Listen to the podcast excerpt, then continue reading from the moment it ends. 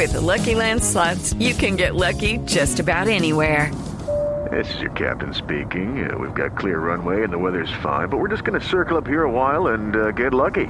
No, no, nothing like that. It's just these cash prizes add up quick. So I suggest you sit back, keep your tray table upright, and start getting lucky.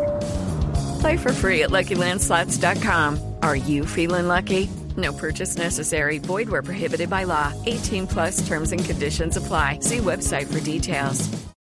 Cada avance tecnológico, cada innovación es lo hace. ¿Cómo lo hace? ¿Para qué sí lo que viene? La nube. Tecnología e innovación en el lenguaje que todos entienden. Aquí comienza La Nube con Juanita Kremer y W Bernal. Hola, buenas noches, bienvenidos a esta edición de la nube. Es un placer acompañarlos una semana más con toda la tecnología e innovación en el lenguaje que usted debe entender. Buenas noches, W. Buenas noches, Juanita. Buenas noches a todos nuestros oyentes que siempre están pendientes de lo que sucede en términos de tecnología, innovación y ciencia y que hay tiempo para compartirlo aquí en la nube. ¿Usted vio el doodle del día de hoy? Ay, sí, pero cuéntele a los oyentes. Es Fasul Rahman Khan. Ah. Hasu, bacán. Para muchísima gente puede que no signifique mucho. Era padre de los rascacielos modernos. Exactamente. Y el rascacielos para que para que lo reconozcan y digan, bueno, pero ¿y él qué hizo? Porque es que es famoso. Pues bien, él hizo ese famoso edificio que queda en Chicago, que es la Torre Sears que mm, fue, es uno de los eh, edificios emblemáticos de los Estados Unidos y además es, eh, durante mucho tiempo se consideró como uno de los edificios más altos del mundo. Este hombre no solo revolucionó la arquitectura en eh, Estados Unidos, sino que ha llevado sus obras a diferentes partes del planeta y ha sido reconocido justamente por la manera en que las estructuras de este hombre fueron o han sido tan por decirlo así, tan importantes, tan imponentes y tan duraderas. Él es eh, una eh, ingeniero estructural que hoy cumpliría 88 años y por eso es que se estaba celebrando con un doodle en eh, el portal de Google, para que lo tengan en cuenta y para la gente que lo veía y decía, ¿y este man quién es? Pues ese era el doodle del día de hoy. ¿Sabe que los doodles son muy educativos? Hay mucha gente que desconoce un montón de cosas, que no sabe quién es, un montón de gente que fue importante y que de verdad le hicieron un aporte a la humanidad con sus innovaciones, con sus inventos, con, bueno, con diferentes acciones y no los conocen y a través de los doodles de Google lo pueden hacer. Además, Doodle tiene una partecita, Google tiene una partecita específica para los doodles. Si usted entra allí, se va a encontrar con todos los doodles del mundo, porque los que vemos aquí son los mundiales, los que son sumamente importantes a nivel mundial. Sí, de importancia global. Exacto, y los nacionales, pero resulta que en cada país tienen su doodle nacional. Entonces usted se va a dar cuenta de cosas muy interesantes y son muy bonitos porque de verdad lo de los doodles es súper, súper chévere. ¿Sabe que en esto, eh, cuando fui a Google hablaban de eso? Sí y decía que había unos parámetros muy específicos para hacer los doodles, por eso mucha gente, por ejemplo, con lo de Gabo se indignaba que por qué no salía Gabo y resulta que el parámetro para que las personas estén ahí, Gabo no las cumplía en ese momento, que tal vez ahora, después de que falleció, eh, entrará dentro de los doodles que hacen parte de nuestro país, pero hay unos parámetros de verdad muy importantes, sobre todo los temas religiosos tampoco los tocan, los temas que son políticos que toman partido tampoco los toman. O sea, los toman cuando son las votaciones que a todo el mundo competen. pero no si son, por ejemplo, aquí en Colombia del partido del Centro Democrático o de Conservador. Consultas populares. Exactamente. Eso no, porque no es de relevancia. Además. No, no es que no sea de relevancia, no, de que se divide la Exacto, y, obviamente eh, haría que la empresa tome partido y, o que la gente por lo menos lo vea así. Otra de las cosas que no hacen es tampoco eh, ocuparse de de momentos muy duros o muy tristes como tragedias. Ellos eh, se solidarizan con ciertas cosas de cierta manera, pero no lo toman en cuenta a la hora de crear este tipo de, de, mensajes y pues obviamente es la portada de su, de su empresa, es la entrada. Cuando uno escribe Google es lo primero que uno va a ver, entonces obviamente ellos tienen que medir muchísimos parámetros para poder poner algo más neutral, digámoslo así. Así que no se indigne y sepa que ellos tienen ciertos parámetros, pero sí tienen muy en mente todo lo que pasa a nivel mundial, todo lo que pasa a nivel regional, pero pues hay cosas que definitivamente no entran en las reglas que ellos tienen. Usted sabe, W, que Facebook ya habilitó las transmisiones en vivo en 360 grados para todos los usuarios. ¿Ah, sí? Sí, señor. La herramienta fue lanzada en diciembre del año pasado y ahora puede ser utilizada por cualquier perfil o página dentro de la red social. Es la función Facebook Live 360 eh, que, como le conté, la lanzaron en diciembre y mostraban mucho los que seguimos a Mark Zuckerberg. Podemos darnos cuenta que él constantemente está haciendo estos videos en 360 grados Sí. y algunas personas específicas, pero ahora ya se abrió para todo el mundo. Se pueden hacer videos con calidad de hasta mm, con calidades muy altas y desde Facebook recomiendan que la velocidad de conexión sea al menos de 4 De 4 gigas. no señor Eh, perdón. A ver Eh, ve- veamos los datos mire técnicos. usted la sigla por favor Veamos los datos eh, técnicos. Ah, sí, o sea, la calidad del video es de 1080p, que es lo que se conoce como alta definición. Los HD, los televisores Los normales HD. llegan a 1080p, que es la, la resolución. Y 30 FPS son como fotogramas por segundo. 30 fotogramas por segundo es... esa vuelta es muy técnica explíquele a la gente en palabras bien sencillitas qué tienen que tener para La- poder hacer estos videos No, es que la cantidad de fotogramas por segundo determina lo fluido, por decirlo así, del video. Es decir, la, que no se vea como robótico, como pixelado, como, como lento. ¿No ha visto usted que a veces usted... de- eh, el ejercicio más sencillo para compararlo es, ¿se acuerda cuando uno le ponían como un librito que tenía un dibujito en la esquina y usted empezaba a pasar las, las hojas y veía como el, el dibujo se movía? ¿Se acuerda de ese, ese No. truco? Que en estos días, de hecho, estaban mostrando que Disney lanzó como una, una versión de ese libro en donde hay una escena de la, de la Bella y la Bestia, la, la escena del baile entre la Bella y la Bestia. Y es un libro en donde usted empieza a, a Sí, pasar sí, las sí. hojas y empieza a ver el movimiento. el movimiento sí Haga de cuenta que cada hoja es un fotograma. Y la velocidad con que usted los pase va a determinar la fluidez del movimiento. Si usted los pasa muy despacio, el, mo- el movimiento se va a ver distinto W. a como si lo pasa a una velocidad adecuada. Lo que quiere decir esto es que al grano qué en- tenemos que por tener eso te digo, entre más velocidad proponga o prometa el eh, procesador, más, más fluido se va a ver el video. y yo cómo sé qué velocidad tengo Eso está dentro de las especificaciones del teléfono, como las, las especificaciones de la pantalla, si es 4K, si es eh, HD. Esta, por ejemplo, es solamente Full HD, pero de todas maneras es una pantalla que ofrece una calidad de video muy, muy alta, que es la de la mayoría de los televisores actualmente. Pues mire, las cámaras que son compatibles para hacer transmisión 360 grados pueden usar las de Samsung Gear 360, la Gyroptic sí. IO, la Insta 360 y la cámara Ali. Las profesionales también pueden recurrir a la Zcam S1 o la Nokia Oso para que ustedes puedan eh, estar ahí pendientes de Y esas cámaras. Disfrutar además de la nueva funcionalidad entonces de Facebook. Escuchas la nube en Blue Radio. El mundo es pequeño, pero pasan muchas cosas. Y cada día hay más. Más temas que nos interesan, más temas que nos afectan. Enterarse de todo es cada día más difícil. Se necesita una nueva alternativa, una muy grande. Blue Radio, la nueva alternativa. 89.9 FM en Bogotá y bluradio.com.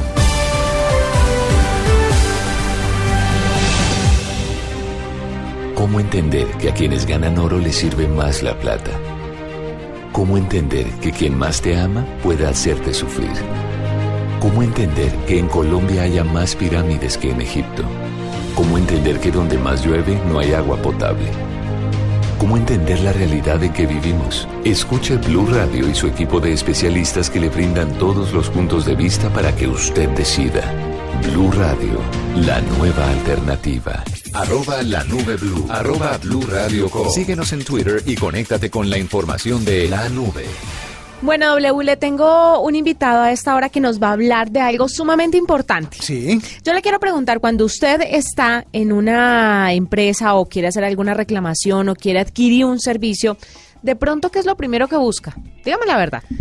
Eh, ah, eh, buen trato, como una respuesta de una persona amable y, y que sepa entender lo que uno está llamando a solicitar. Es decir, lo que uno, lo que uno quiere llamar a, a, pedir, porque muchas veces le responden a uno o respuestas automáticas que no, en donde no están las opciones que uno está buscando, o uy, o esa desgracia de call center con 45 mil opciones y que si uno la embarra en una le toca escuchar otra Volver vez a empezar. las Sí, es una cosa horrible. Es cierto. ¿Sabe qué es lo que yo busco hoy en día en las empresas o en instituciones como de pronto, no sé, universidades, etcétera? Redes sociales. Ah, sí. porque me parece una forma directa de atención y tiene uno la información de primera mano en el momento. Exactamente, es cierto. Pues Sí, mire. Resulta eh, que la importancia de tener un community manager, que son estas em- personas que se encargan de las redes sociales, eh, se ha vuelto altísima. Las redes sociales hoy em, es un medio de interacción para las empresas muy, muy importante, además muy interesante y la penetración en las redes sociales pues también hace que sea un plus para la empresa significativo. Es verdad. Pero para que nos cuente un poquito más sobre el tema, hemos invitado a Felipe Valencia, que es Country Manager, director de Comscore en Colombia, y nos va a contar precisamente sobre esto, de qué manera ha crecido el tema de las redes sociales, si ahora una empresa gana o pierde por tener o no este tipo de canales de información. Por eso hemos invitado a Felipe. Felipe, bienvenido a la nube. Juanita, buenas noches. ¿Cómo están todos? ¿Cómo les ha ido? Bien, muy contentos de tenerlo y cuéntenos un poquito acerca de esto de las redes sociales y las empresas. ¿Qué tan importante es que una empresa tenga redes sociales para empezar? A ver, Juanita, eh, lo primero es que tenemos que ser conscientes de que estamos en un mundo cambiante. Si bien la tecnología evoluciona todos los días, hoy en día ustedes se pueden fijar cómo la penetración de los, de los celulares ha venido creciendo a tasas muy importantes. Ya hay mercados en los cuales el consumo de, de Internet a través de dispositivos móviles es mucho más alto que el, el consumo en PCs. Y esto ha llevado a que todas las empresas de consumo masivo y en general todas las empresas tengan que tener una estrategia en redes sociales. Principalmente porque la gente a través de redes sociales es un mecanismo, como ustedes lo decían, para comunicar quejas, para comunicar felicitaciones, y esto tiene implicaciones muy grandes.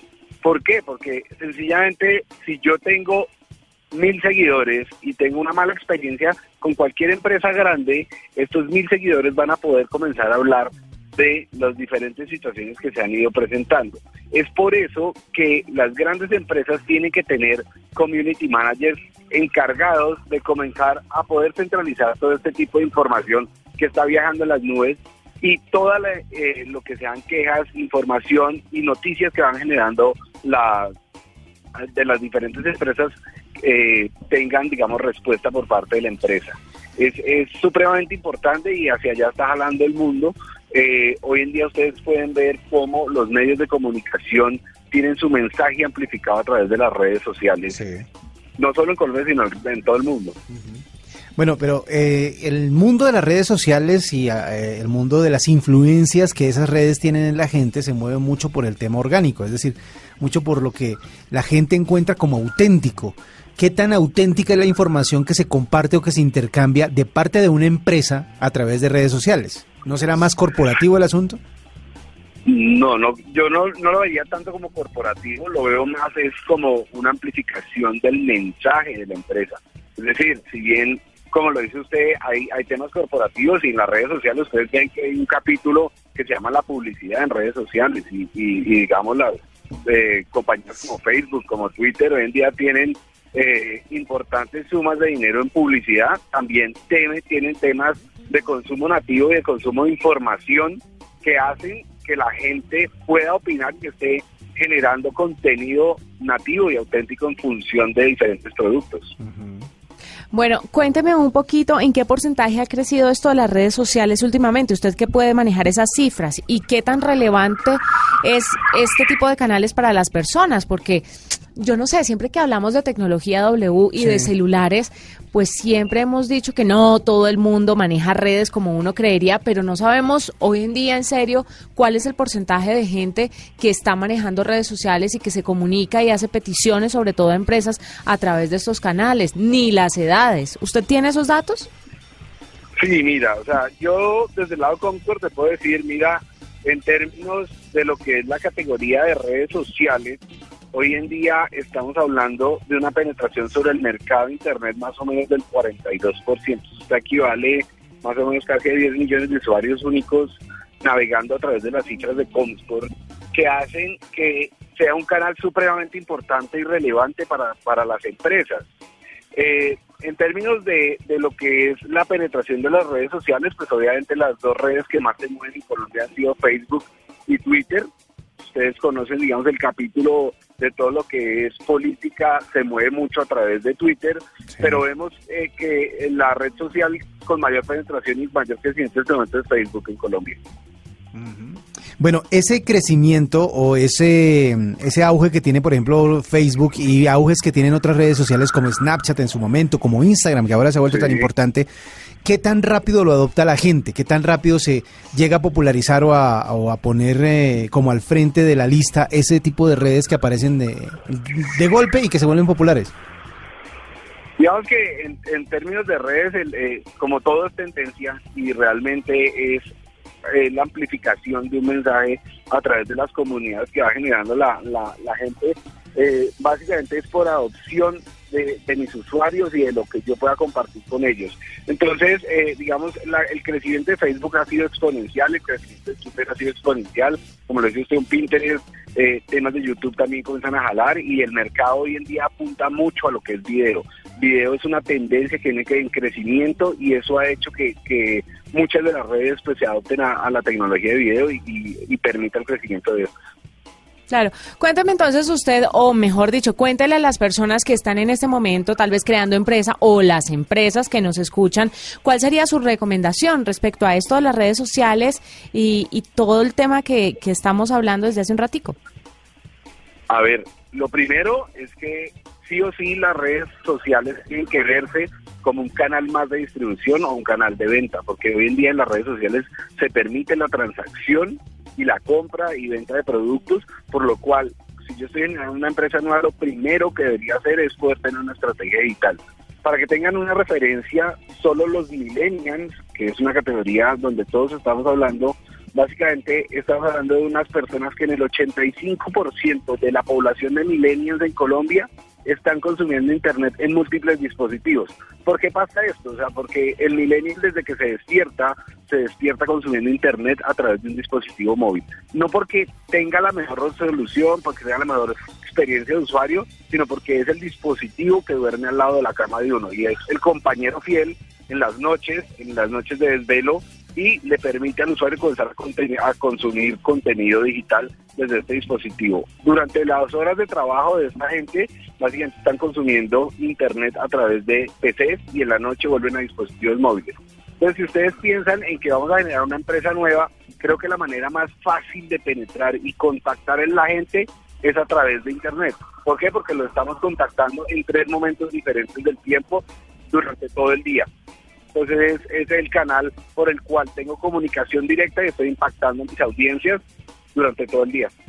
Claro, hábleme sobre la importancia de los community manager, que tanto dan de que hablar, o sea, la gente escucha el término community manager y habla de ellos cuando se comete un embarradón de esos monumentales, como el, ¿se acuerda usted del de de este almacén donde venden sierras y martillos. ¿Se acuerda de la coyuntura? No me acuerdo perfecto. Me acuerdo de varios problemas de gente que son community managers y que pone tweets o, o posts personales. Hay muchos posts. En esa, en esa cuenta, en la cuenta corporativa. Sí, pero yo no sé si Andrea, Felipe, ¿se acuerda usted de lo de este almacén que le estoy diciendo o no se acuerda lo que hizo el community manager? De sierras? Sí, Home Center. No me pues. acuerdo muy bien, pero, pero lo único que sí te puedo decir es que las grandes empresas y sobre todo las empresas de consumo masivo tienen por defecto no solo un community manager, tienen un equipo de redes sociales interactuando por detrás.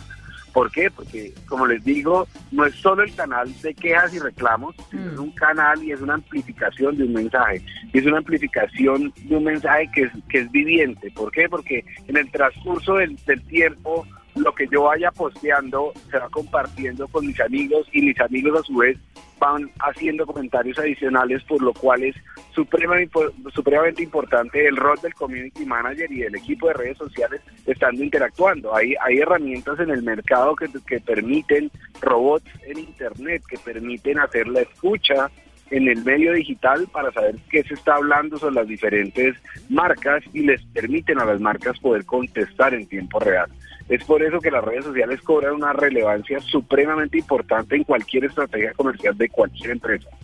y de cualquier sector. ¿Qué, me- qué es mejor para contratar en, términos de, de que, no sé, oye gente que tenga de pronto empresas o emprendimientos eh, grandes y que quiera contratar ya un community manager? ¿Qué es lo que se debe buscar en un community manager? ¿Debe ser alguien que tenga influencia o alguien que sea un ingeniero de sistemas? No sé, ¿qué, qué características debe tener un buen community manager?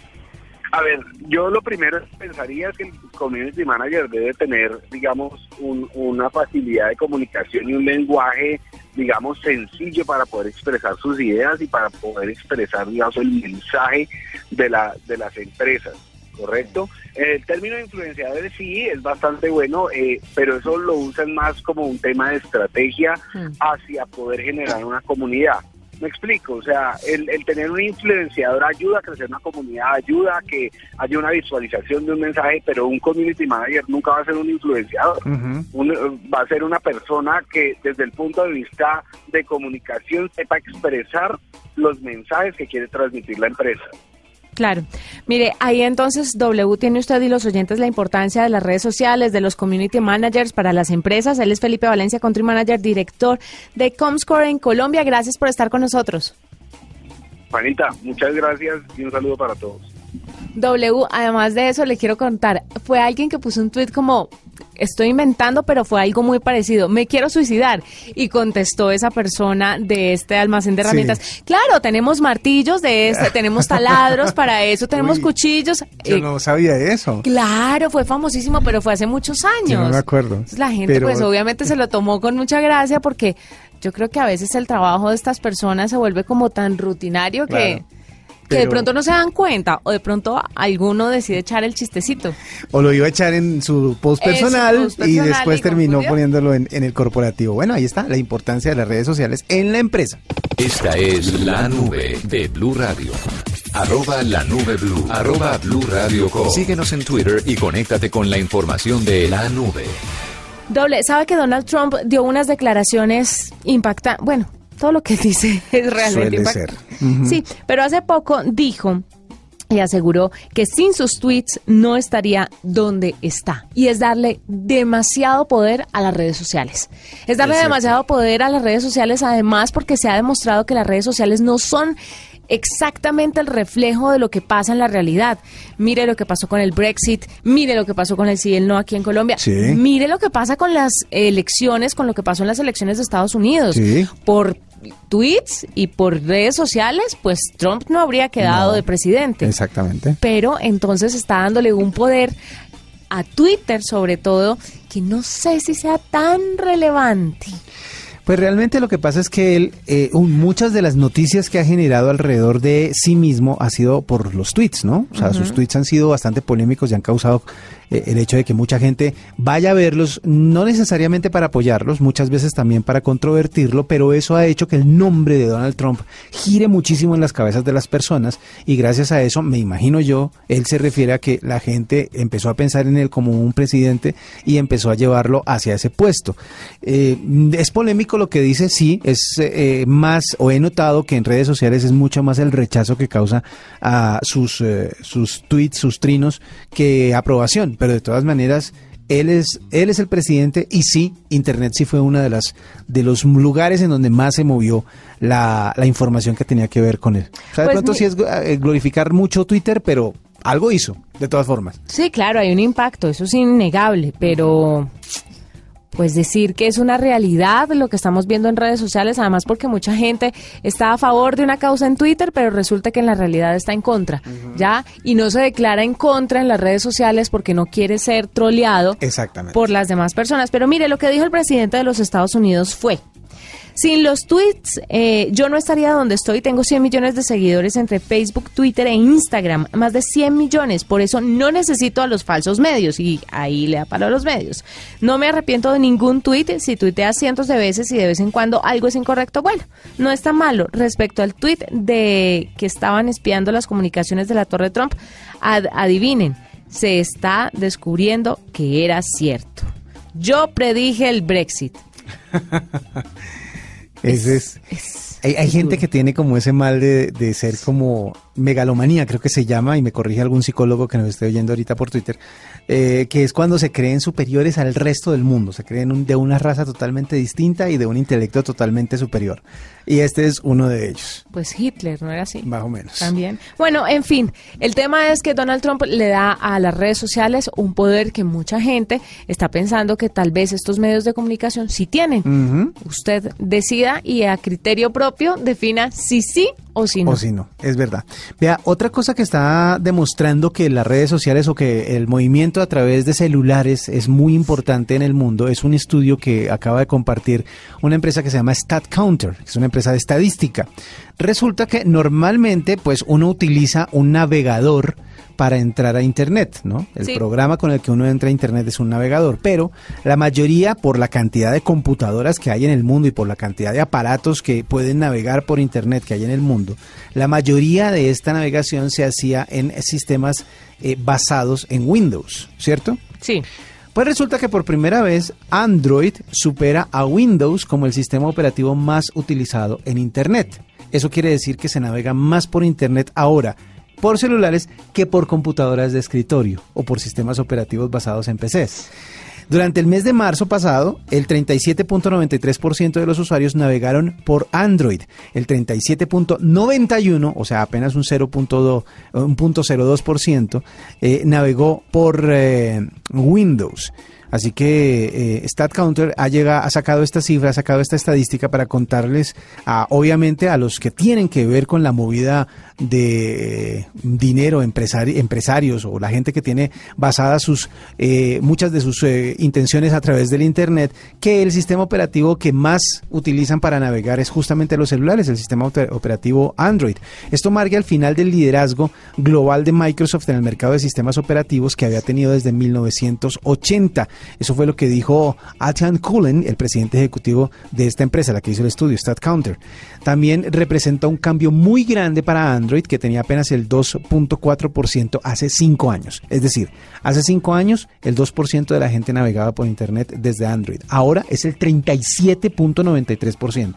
Eso es un crecimiento demasiado grande y eso quiere decir que cada vez más el Internet es móvil. Cada vez más el Internet se consulta o se usa desde aparatos móviles. Esto tiene que significar algo muy, muy grande para la industria y sobre todo para los que son proveedores de servicios eh, de Internet, porque tienen que pensar mucho más en, la, lo grande que pueda ser la red de, transmisión de datos eh, sin cables que a, las, los accesos de Internet que tengas, por ejemplo, las casas o las oficinas. Es un dato muy, muy importante y vamos a tener entonces, eh, me imagino yo, un impulso grande para todos los proveedores de Internet eh, inalámbrico, Internet pues eh, por vía celular, por decirlo de alguna manera, para que todos tengan Internet y estén siempre conectados. Mire, hablando de Internet, de estar conectados, le quiero contar algo ya casi para cerrar esta edición de la nube y es acerca de los hackers que está contratando el FBI. ¿Ah, sí? Una de las reglamentaciones para entrar al FBI era no fumar marihuana. ¿Ah, sí? Pero les está quedando de para arriba conseguir hackers que no fumen marihuana. Ay, Dios mío. Decía el reglamento que las personas que pretendieran entrar a trabajar en esta organización no debían fumar marihuana los tres meses antes de ingresar. Pues dicen que deben contratar a los mejores hackers y que todos los mejores hackers coincidencialmente fuman marihuana.